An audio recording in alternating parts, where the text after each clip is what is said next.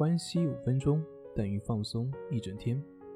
大家好，我是心理咨询师杨辉，欢迎关注我们的微信公众账号“重塑心灵心理训练中心”。今天要分享的作品是关系法练习的质量和标准是什么？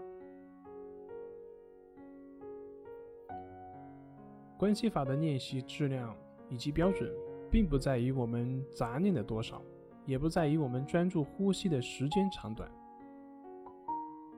也不能单纯的以获得某种平静或者是某种感受作为衡量。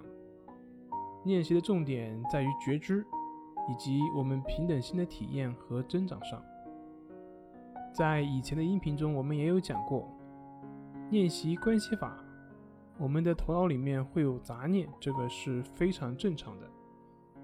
重要的不是我们头脑里面的杂念，而是我们如何去面对这些杂念。经常我会看到一些朋友会去责备自己练习的不好，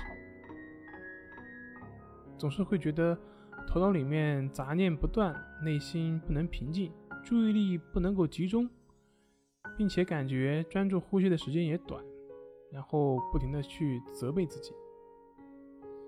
其实，在最开始的时候，大部分人都是这样的，这是我们必然会经历的一个过程，所以我们并不需要去责备自己，也不要为此而感到沮丧。我们的头脑就是这样，它就会杂念不断。他的注意力就好像猴子一样，就会跳来跳去。所以呢，不管你注意到什么，不管你想到什么，不管你的注意力是多么的涣散，都不需要有挫败感。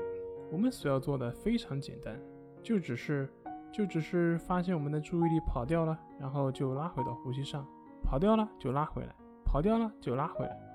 除了呼吸以外，其他一切的想法、念头和感受，我们都不去参与它，都不去评判它，只是去保持觉知，保持平等心。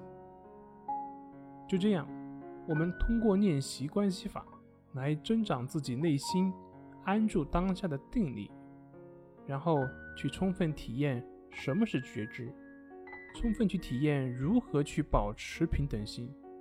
这。才是关系法的练习的要点，也是维持我们内心安定所需要的。